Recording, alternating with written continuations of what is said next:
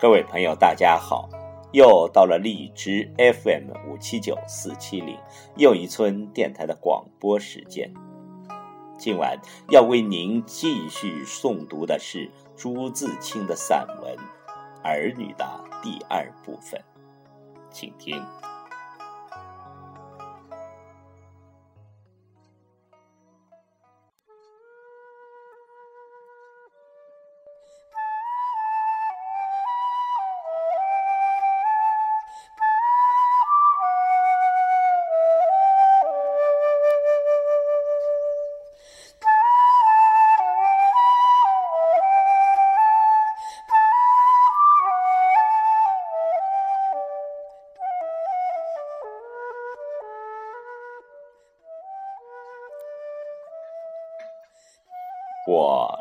坐在家里看书或写什么东西，管饱一点钟里要分几回心，或站起来一两次，或是雨天或礼拜日，孩子们在家的多，那么摊开书竟看不下一行，提起笔也写不出一个字的事，也是有过的。我常和妻子说：“我们家正是成日的千军万马呀。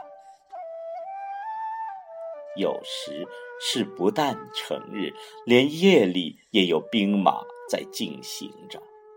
在有吃奶或生病的孩子的时候，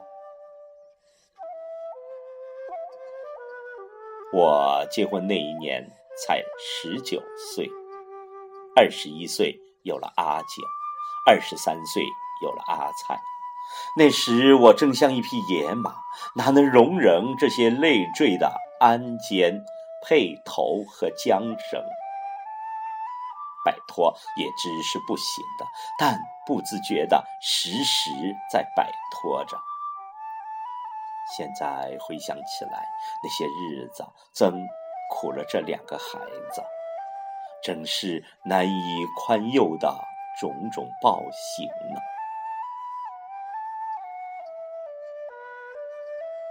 阿九才两岁半的样子，我们住在杭州的学校里。不知者的，这孩子特别爱哭，又特别怕生人，一不见了母亲或来了客，就哇哇的哭了起来。学校里住着许多人，我不能让他们惊扰了他们，而客人也总是常有的。我懊恼极了，有一回特地骗出了妻子，关了门，将她按在地下打了一顿。这件事，妻子到现在说起来还觉得有些不忍。他说：“我的手太辣了，到底还是两岁半的孩子。”我今年常想起那时的光景，也觉得黯然。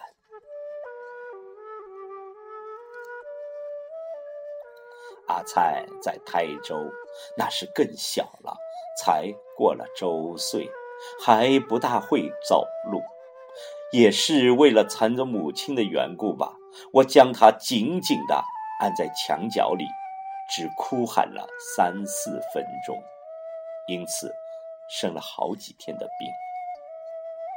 妻子说：“那时真寒心呢。”但我的苦痛也是真的呀。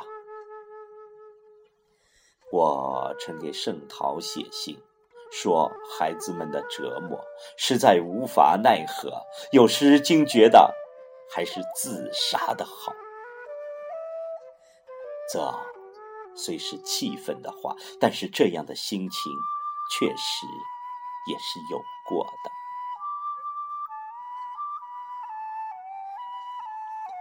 后来孩子是多起来了，折磨也折磨的久了。少年的风人渐渐的钝起来了，加以增长的年岁、增长的理性、才智的力，我能够忍耐了，觉得从前真是一个不成才的父亲。正如我给另一个朋友的信里所说，但我的孩子们在幼小时确实比别人的特别不安静，我至今还觉得如此。我想，这大概还是由于我们的抚育不得法。从前只是一味的责备孩子，让他们带起我们的。负起的责任，却未免是可耻的残酷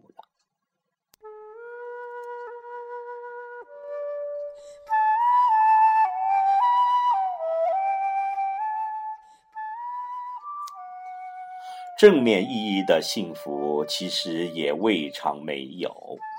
正如谁所说：“小的总是可爱。”孩子们的小模样、小心眼儿，却有些叫人舍不得的。阿毛现在五个月了，你用手指去拨弄他的下巴，或向他做鬼脸，他便会张开美雅的嘴，咯咯的笑，笑得像一朵睁开的花。他不愿在屋里待着，待久了便大声的嚷。妻子常说。姑娘又要出去溜达了。他说：“他像鸟儿般，每天总得到外面溜一些时候。”润儿上个月刚过了三岁，笨得很，话还没有学好呢。他只能说三四个字的短语或句子。文法错误，发音模糊，又得费气力说出。我们老是要笑他的。他说“好”这个字总变成“小”字，问他好不好，他便说“小”或“不小”。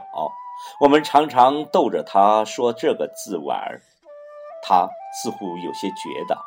近来偶然也能说出正确的好字了，特别在我们故意说成小字的时候。他有一只搪瓷碗儿，是一毛钱买的，买来时老妈子交给他说：“这是一毛钱。”他便记住了一毛两个字。管那只碗叫一毛，有时候经省称为毛。这在新来的老妈子是必须翻译了才懂的。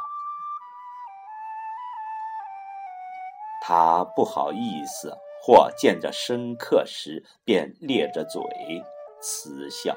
我们常用了土话叫他做呆瓜。他是个小胖子，短短的腿，走起路来蹒跚可笑。若快走或跑，便更好看了。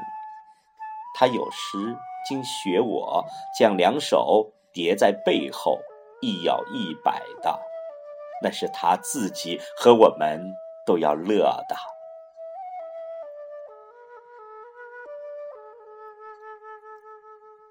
他的大姐便是阿菜，已经七岁多了，在小学校里念着书，在饭桌上一定得啰啰嗦嗦的报告那些同学或他们父母的事情，气喘吁吁的说着，不管你爱听或不爱听。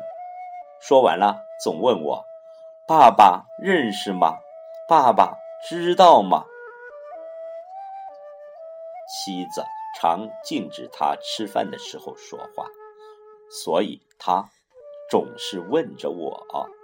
他的问题真多，看电影便问电影里的是不是人，是不是真人，怎么不说话？看照相也是一样，不知谁告诉他兵是要打人的，他回来便问兵是人吗？为什么打人？近来大约听了先生的话，回来又问：张作霖的兵是帮谁的？蒋介石的兵是不是帮我们的？诸如此类的问题，每天断不了的，常常闹得我不知怎样回答才行。他和润儿在一处玩，一大一小，不很合适，老是吵着哭着，但合适的时候也有，比如这个往床底下躲，那个便钻进去追着，这个钻出来，那个也跟着，从这个床到那个床，只听见笑着、嚷着、窜着。正如妻子所说，像小狗似的。现在在京的，便只有这三个孩子。阿九和转儿是去年北来时，让母亲暂时带回扬州去了。